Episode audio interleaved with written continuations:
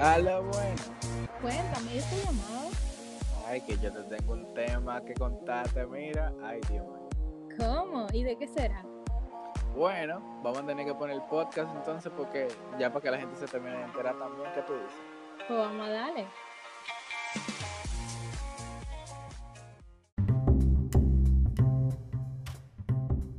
Sean bienvenidos todos y todas. Esto es La Llamada. Aquí estamos con Johnny y Natalie, su servidora. Hola a todos. Señores, hoy tenemos un tema chulísimo porque hoy vamos a hablar sobre un- una lectura que tuvimos recientemente, pero nos vamos a enfocar en un tema que a todo el mundo le gusta. ¿Cuál es ese tema? Definitivamente, hoy nosotros vamos a hablar sobre el dinero, lo que a todo el mundo le gustaría tener. Pero eh, este, esta reflexión está ambientada en el libro de Sapiens, de Animales a Dioses, un libro que fue publicado en el 2011, que nos va a relatar una breve historia de la humanidad. El libro fue escrito por Yuval Noah Harari, yo creo que lo estoy diciendo bien, no sé, no estoy segura. Él fue un escritor y un historiador israelí. Entonces, ¿cómo? No, no, claro. Entonces, bueno, señores, esto tiene unos fines educativos, pero nosotros no nos vamos a cohibir de decir lo que nosotros pensamos, porque ese es el punto. Así es. Entonces, hablando del dinero, y antes de hablar del dinero, yo quisiera como que hablar de, de las historias, porque eso fue algo que a mí me gustó muchísimo, y era que decía como que nosotros somos expertos contando historias, como que nosotros la vida entera hemos vivido del cuento, y sería como que decirlo como que raro, sonia- sonaría raro, pero como que es así realmente, o sea, nosotros nos hemos inventado un montón de historias y unas personas se han creído algunas y otras personas se han creído otras. Pero ¿qué pasa? Que hay una historia que se la ha creído todo el mundo. ¿Cuál es esa historia? Porque dime. La gente, la gente, todo el mundo cree en una religión diferente.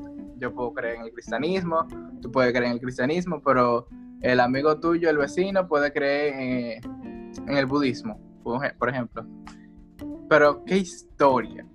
se la llegó a creer todo el mundo, porque óyeme, eso para que todo el mundo se la cree que sea un muy buen storyteller. Exactamente, es una habilidad que a nosotros nos enseñan, pero nosotros no sabemos el poder de ella hasta después de que nosotros leemos este libro que nos damos cuenta realmente cuál es el poder que tiene la persona de crear una historia y de hacer que todo el mundo la crea. Y esa historia que tú hablas es definitivamente el dinero. O sea, no hay ninguna civilización que yo conozca que no, no entienda ese valor que tiene el dinero en la sociedad. Aunque no lo utilicen o lo quieran negar, o sea, no hay manera de que una persona, tú vayas a una civilización en estos días y no sepan ese valor que tiene el dinero. Ya sea que lo representen con papel, con, eh, con piezas de metal, lo que sea. Y Con lo que sea. definitivamente. Antes, por ejemplo, era trueque que se usaba. Exacto, pero como quiera, estamos hablando de un sistema económico, estamos hablando de dinero, un valor que se le da a un objeto que realmente simplemente representa lo que tú puedes llegar a tener con ese objeto, o lo que tú puedes llegar a intercambiar con ese objeto. Entonces, Exacto. a la gente a, a la, la gente lo ve como una representación de lo que puede conseguir con eso. Y Es como un método, eh, bueno, es un método de cambio. Incluso ha, ha como que evolucionado a través del tiempo, incluso, y como que muchas veces el dinero como que ha, ha perdido tanto valor porque aparecen cosas que tienen muchísimo más valor, entonces ahí mismo como que se van depreciando otra cosa, pero ¿quién le da este valor realmente? Se lo damos nosotros mismos. Por ejemplo, algo que me causa mucho y que estuve escuchando hace poco era una historia sobre los diamantes. De cómo los diamantes eh, se- son tan caros, o sea, ¿por qué son tan caros? ¿Por qué son tan famosos? Porque la gente lo quiere tanto. Y es que hicieron una historia. De los diamantes hicieron una historia. Literalmente esa historia me gusta mucho porque es de que un señor creó un monopolio referente a los eh, diamantes. Y él controló todas las fuentes de distribución, creo que era. O de. O sea, él era como que el, el mayor suplidor. Él tenía como el 90% de, de todo lo que es diamante. Y yo me quedo como que, bien, ya él tiene eso. Pero ¿cómo tú vas a hacer que la gente eh, pague tanto dinero por un diamante? Y él lo que hizo fue que él creó como que ese ambiente donde la gente crea que tener un diamante y que te den un diamante como un símbolo de amor hacia ti. Exacto. Y como que tú tener eso es como que tú vales más por tener eso. Exacto. a nosotros en microeconomía nos dan como ese sentido del valor. Y es que el valor no es como una definición en específica, es lo que cada persona entiende por eso, lo que cada persona está dispuesta a dar por eso. E incluso se conecta con las emociones, o sea, el valor, porque por ejemplo, para ti un teléfono puede no tener valor, pero para mí un teléfono puede tener muchísimo valor porque tal vez ese teléfono me lo regaló mi mamá Sí, definitivamente. por ejemplo, mi mamá me lo compró, qué sé yo, con mucho esfuerzo. O mi mamá ya no está, que, que Dios no lo quiera. Y entonces yo tengo como que ese teléfono y yo le otorgo un valor a ese teléfono por lo que representa emocionalmente para mí. Sí. Entonces. Mira, qué interesante. Y volviendo y recapitulando el, concepto de lo mito, o sea, de la, la capacidad de historias que nosotros podemos contar. Entonces, hablando de eso, y no solo del dinero, eh, tomando todo en general, nosotros podríamos decir que somos una historia, todo lo que nosotros creemos, porque en realidad yo lo que pienso es que nuestra realidad está basada en un conjunto de historias. Nosotros podríamos decir que nuestra sociedad es un cuento, básicamente. Entonces nosotros vivimos en un cuento. Es como que interesante también pensar que un cuento lo define un escritor entonces nosotros tenemos la capacidad de escribir la historia y nosotros tenemos la capacidad de crear esos mitos. Nosotros podemos ser escritores de lo que podría ser una sociedad eh, incluso totalmente distinta a la que nosotros conocemos ahora. Y ponte a pensar, tú te imaginas una sociedad en la que... ¿Cómo? Antes de seguir ahí, tú sabes que me gustaría mencionar algo. Y fue que una vez yo estaba escribiendo una reflexión y yo dije, ¿por qué nosotros hacemos la cosa que nosotros hacemos? ¿Por qué nosotros actuamos de la manera en que nosotros actuamos? Y, fue como que una serie de cosas que, yo como que iba viendo. Y al final, lo que nosotros hacemos y como nosotros somos está definido por con quien nosotros y, y el entorno que nosotros nos rodea, o sea, como que con quien nosotros nos formamos y como que nuestro entorno. Entonces, como que repetido, como que tú tienes la decisión de continuar con lo que tú sigues aprendiendo o tú tienes la decisión de simplemente como que borrón y cuenta nueva, pero eso no es fácil, o sea, tú haces borrón y cuenta nueva de todo lo que tú tienes como que desde chiquito aprendiendo y como que todo eso como que te influencia lo que tú eres. Sería como que un cambio de identidad totalmente. Y justamente hoy yo venía escuchando un poquito de hábitos y, por ejemplo, para tú cambiar algo, para tú, por ejemplo, cambiar tu mentalidad frente al dinero, tú tienes que también cambiar eh, el valor que tú le das al dinero. Como que recapitulando un ching, como que tú también tienes que cambiar el, valor que tú le das al dinero. Muchas veces la gente no tiene dinero o se gasta el dinero muy pronto porque no le da suficiente valor al dinero. Entonces, eso podría ser un buen tema.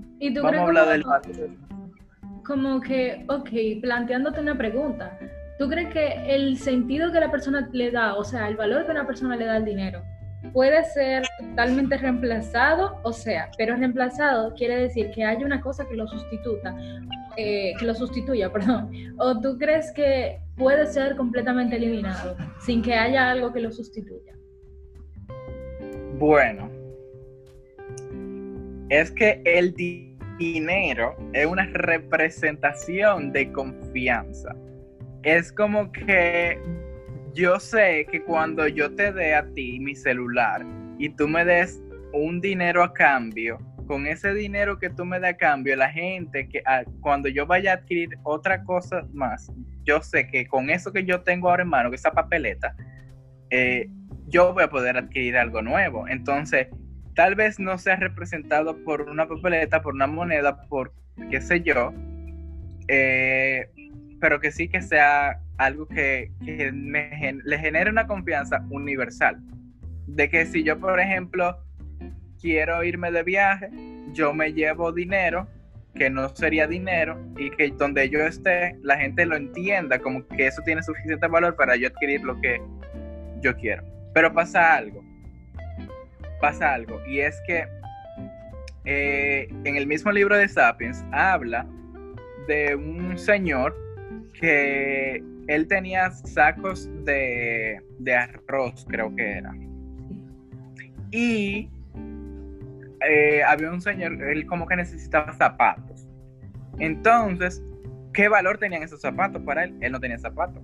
O sea, que representaban un gran valor para él. Sí, o sea, tu valor eh, va también con relación a lo que tú necesitas en el momento, definitivamente. A tus circunstancias. Sí, claro.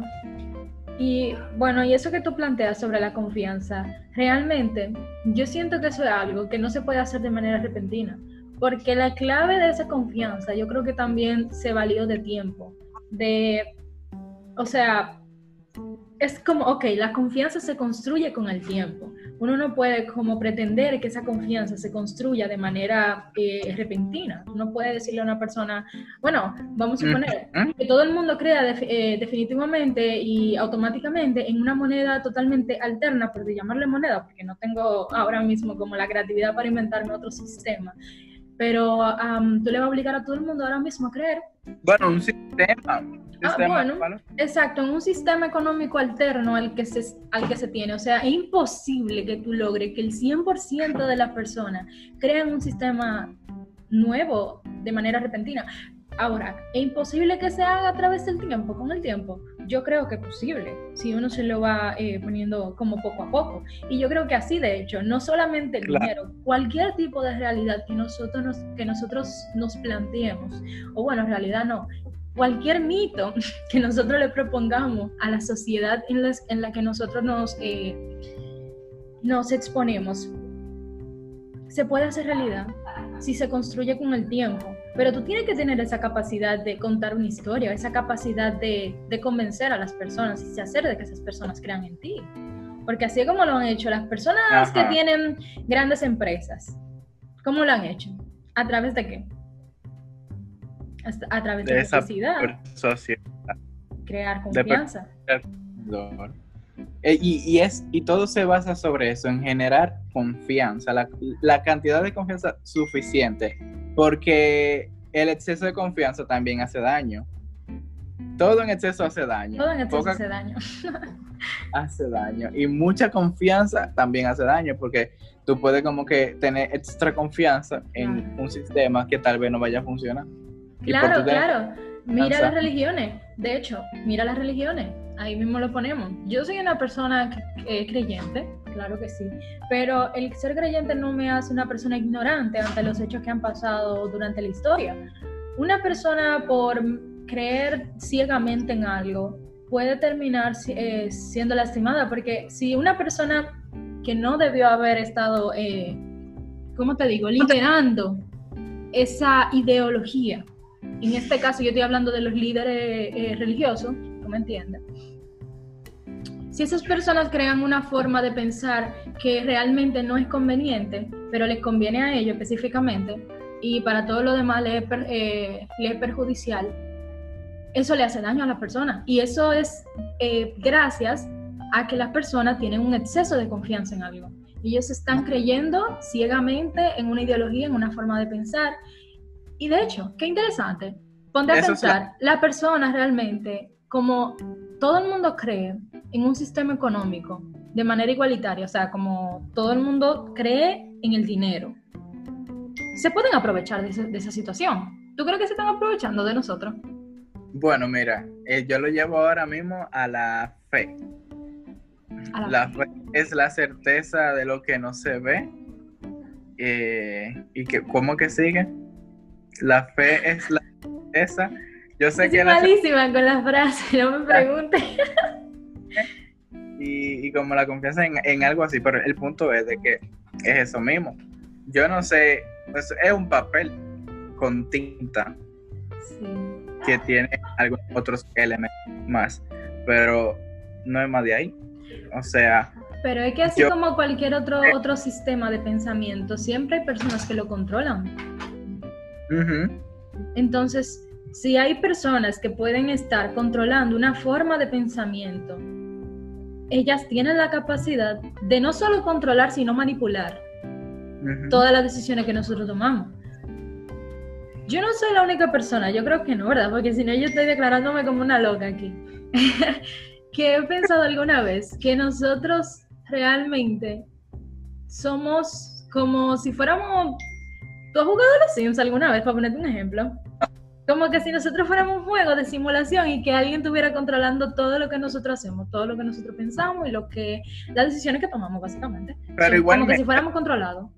En esos juegos hay misiones y hay cosas que tú tienes que alcanzar como para pasar al próximo nivel. Y ese sería como que el reto. Eso es como lo que tú sabes que tú tienes que hacer. Pero... Me pensar que el próximo nivel realmente es una ilusión creada para que tú sigas jugando. O sea, mira qué interesante, viejo. que tú te pones a pensar como... Um, tú te pones a pensar como, por ejemplo, las, los juegos, por ejemplo, cuando tú pasas un siguiente nivel, realmente lo, es más de lo mismo, simplemente que ellos te lo cambian un poco para que tú te sientas siempre más interesado y más interesado. Y así no funciona el mercado. El mercado que tú logres, como por ejemplo, yo me quiero comprar una casa, pero tú no te vas a sentir conforme. Después de que tú te compres esa casa, eso es mentira, tú no te vas a detener ahí. Tú siempre vas a querer siguiendo y comprando más, y comprando más, y comprando más. Eso se llama consumismo. Y yo creo que ese, ese es el sistema que nosotros no tienen como controlado mentalmente. Sí, sí, sí, e, es, algo de, la mentalidad que uno tiene y, cómo es manejada. O sea, bueno, aquí puede ser mucho entrar el concepto este de la mano invisible, de que nosotros nos dejamos llevar. O sea, aunque nosotros digamos como que, sí, claro, uno tiene como que eh, un montón de cosas, como que las, las decidimos nosotros, pero ¿qué tantas cosas decidimos nosotros? Y qué tantas cosas deciden las personas por nosotros. Definitivamente. Y eso también va con nuestra habilidad como que de ceder eh, en ciertas situaciones, porque por ejemplo, muchas veces uno se encuentra frente a, circunstancias como que tú sientes como que tú estás llevando la contraria como que a todo el mundo, pero como que tú la estás llevando a la contraria y como que tú sientes como que tienes que parar, pero como que tú no paras porque tú sientes como que es un sentir, es algo como que está dentro de ti. Y, y o sea, eso es lo que mueve el mundo porque al final tú sabes algo, tú lo llevas a lo racional, pero al final lo emocional siempre te termina como que controlando. Pero mira qué interesante, o sea, también pensando, una persona que conozca o que tenga esa forma de pensamiento crítico y pueda decir, básicamente nosotros que sabemos eso, tenemos la opción de decidir qué queremos hacer al respecto. Porque, ok, yo lo sé, pero yo estoy dispuesta a, básicamente, romper reglas sociales para imponer mi forma de pensar. O yo estoy entonces eh, sacrificando, o no sacrificando, tomando la decisión de seguir el mismo sistema y no ser, qué sé yo, un bicho raro en la sociedad, porque básicamente tú eres un antisocial si no sigues las reglas sociales. Sí, yo, yo, te, yo te hago una, ahora una pregunta. ¿Qué tantas relaciones tú estás dispuesta a sacrificar por mantener tu punto de vista como que al frente? Yo no sé, porque es que yo soy un ente social. Yo soy una persona y las personas naturalmente necesitan otras personas para seguir viviendo. Yo no soy una, yo no soy, qué sé yo, un ente autónomo. bueno, ¿qué te digo? Um, no sé si es la palabra correcta, pero yo no soy una especie de la naturaleza única que se puede manejar sola sin sociedad. O sea, no, yo, yo necesito gente, bla. Y eso es lo que pasa realmente. A veces uno tiene esas ideas como, como como, ¿cómo se le dice? Revolucionaria lamentablemente no necesariamente uno se va a poner a, violar como o, a contradecir el sistema simplemente porque uno piensa de una manera. Siempre y cuando no le haga daño de que directamente a uno y sea muy, muy intenso. Uh. Sí, porque por ejemplo ahora yo te llevo a que, ok, tú tienes que adaptarte y ese es el punto de que tú al final termina adaptándote, tú dejas como que va dejando de ser lo que realmente se supone que tú tienes que ser por destino. Si aquí hablamos, comenzamos a hablar de destino. Definitivamente. Y tú comienzas a ser como que una copia más. Definitivamente, definitivamente. Y yo no te lo niego, realmente. Porque yo te voy a decir algo.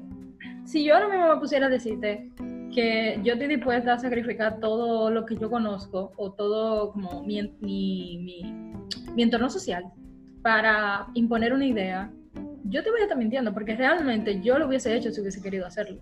Pero yo, Exacto. yo podría hacerlo, pero no lo he hecho.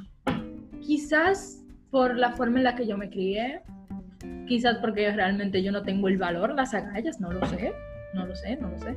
Pero las personas que han cambiado el mundo son esas personas rebeldes que no les importa sacrificar su entorno social para dar su punto de vista. Por ejemplo, la persona que dijo que la Tierra era redonda, ¿qué tú crees? Esa persona sacrificó todo para dar su punto de vista. O sea, mismo. a ellos no le importaron. Y realmente sí, las personas que cambiaron el mundo Y no les loco. importó, no les importó. Y quizás eso es algo que, no sé, probablemente eso sea algo positivo en la sociedad, pero Tal vez eso es lo que necesitamos ahora mismo, una gente que venga y diga, óyeme, ustedes lo están haciendo todo mal, ahora eh, el COVID no se va a resolver así. vamos vamos Pero a hacer como que un en reset términos de todo. económicos, yo soy un ente egoísta, porque yo estoy dispuesta a hacer que, o sea, ¿cómo te explico? Yo no estoy dispuesta a sacrificarme yo para cambiar algo en general, que probablemente, y mira por qué yo digo que soy egoísta en ese sentido, porque por lo general esas personas que dan, dan su punto de vista, ¿verdad? Que son revolucionarios, diferentes al sistema, no viven para, para ver ese cambio en la sociedad, sino que eso pasa después de muchos años de, que esa persona ya fue asesinada o simplemente se murió de manera natural, porque el mundo no cambia de un día para otro, como yo estaba planteando anteriormente. O sea, eso es imposible. La gente no cambia de que, ups, ya, me cambiaste, ya. Mm, mm, Eso no sucede.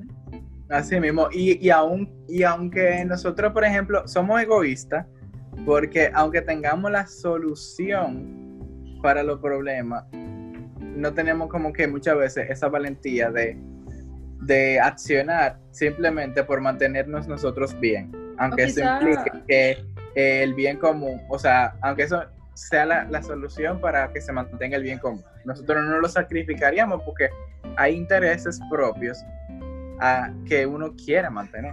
O quizá a veces ni siquiera por eso, sino también por pesimismo. Porque, por ejemplo, si yo le pregunto a una persona ahora mismo, porque no todo el mundo te va a decir egoístamente yo pienso que es mejor para mí. No, no, no. Hay personas que literalmente saben que algo está mal y dicen, yo no me voy a gastar mi saliva diciendo tal y tal cosa porque yo sé que nada va a cambiar. Eso pasa, oye, O yo no voy a ir a votar momento. porque eso, porque mi voto no va a hacer nada. Yo no voy a ir a votar porque al final terminan de... Es lo mismo. es lo mismo. En todas las situaciones, eso aplica para todo en esta vida, Sí. lamentablemente. Es así. Porque es que lo ven desde la perspectiva del yo. Y Sí. ahora me llega algo, y es que es tan malo el comunismo, el nosotros, el vamos a velar por el bien de todos. O sea, eso sería dejar de ser egoísta. Tú sabes que yo, hace, te lo digo, hace como menos, menos, menos de un año, yo vi el comunismo como la peor cosa del mundo, pero realmente yo me puse a pensar y yo dije, pero es malo eso, realmente. Yo sé que ese- esa forma, ese sistema, eh, no hay prueba de que funcione. Hasta ahora no, yo no he visto ningún sistema que funcione bien. No funciona hasta ahora. No funciona, no funciona. Pero Pero una pregunta. algo ¿será que alterno, sistema algo que no- se pase en eso, pero no sea eso. ¿Por qué? ¿Sería que el sistema no funciona o que las personas que están dentro del sistema no funcionan con ese sistema? Bueno, no, realmente no te sé decir, pero. Pero es que yo siento también que. Wow, es que tú me dejaste speechless con eso. no, pero mira, yo lo que te iba a decir fue algo, una cosa que yo escribí cuando yo estaba reflexionando sobre ese tema. Y es que a mí me interesaría conocer un sistema alterno y que todavía no haya sido aprobado por alguna sociedad, porque yo no quiero que me hablen como de algo que ya existe, que ya, ya se probó y, no, y se sabe que no funciona, y dígase comunismo, socialismo, etcétera, etcétera. Algo alterno al capitalismo, que nos haga una mejor sociedad. Sí. Pero en ese momento, declarando eso, yo estoy diciendo que lo que nos hace una mala sociedad, pero eso es muy, muy relativo a esa palabra mala, es el capitalismo. Ujú. Y yo soy una persona que vive en el sistema capitalista y no solo vive en él, sino que se comporta a través de él. Entonces, ¿cómo yo egoístamente voy a hablar mal del capitalismo si yo soy una persona que se mueve a través del sistema capitalista? Puta, porque no hay que ser, no hay que ser eh, mentiroso. Exacto. Uno se goza su vida. Exacto. O sea, uno se la goza como sea, aunque uno sabe que al final va a tener cierta consecuencia. ¿Y tú sabes cómo yo defiendo mi punto de vista? Que eso es parte del desarrollo cognitivo y eso es parte del uno de los últimos capítulos, yo creo que de Sapiens, cuando habla de que nuestra revolución se basa en que nosotros hemos sido capaces de aceptar nuestros propios errores. Y eso es lo que nos hace una sociedad que básicamente puede aprender de ellos que el aceptar tus, tus, errores es lo que te hace avanzar, es lo que te hace a ti poder reformular, porque yo lamentablemente no puedo confiar en una cosa, excepto mi religión, que lo siento, ya me he retrogado, lo que sea, yo sí voy a creer en eso, meramente. Pero claro está que yo acepto que hay errores, yo acepto que hay errores en todo lo que yo creo en este momento. De hecho, reformulo lo que yo dije. Yo no creo meramente en la religión, yo creo en Dios. Porque la religión también tiene errores, porque la religión se creó por humanos. Y todo el humano comete errores, lamentablemente. Y eso es así. Entonces, wow, sí, nos mucho del tema. Estamos a las dos horas hablando, pero tenemos que cortar.